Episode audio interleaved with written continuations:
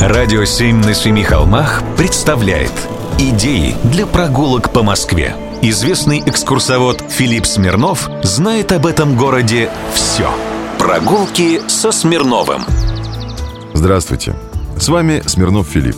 На следующей неделе в Москве при поддержке «Радио 7» на Семи холмах открывается потрясающая выставка Фриды Кала и ее мужа Диего Риверы.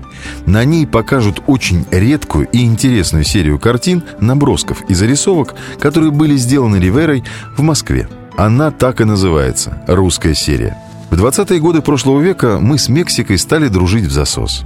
В те годы в Москву и приехал Диего Ривера – как редкого иностранца, в то время его даже выставляли перед народом на трибуне Мавзолея. Он также читал лекции по искусству в академиях.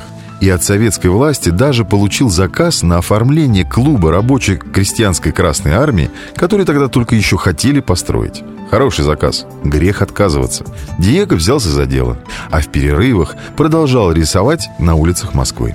Как-то раз на одной из лекций он ляпнул примерно следующее – Хорошо бы советским художникам не забывать своих предшественников и брать за примеры те же иконы. Школа живописи, мол, классная, колорит хороший.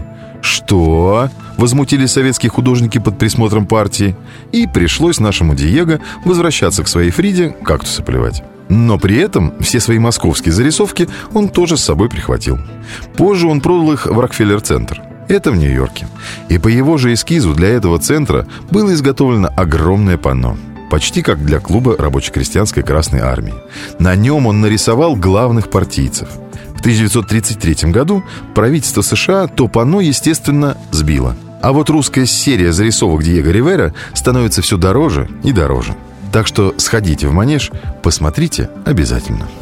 Прогулки со Смирновым. Читайте на сайте radio7.ru. Слушайте каждые пятницу, субботу и воскресенье в эфире «Радио 7» на Семи холмах.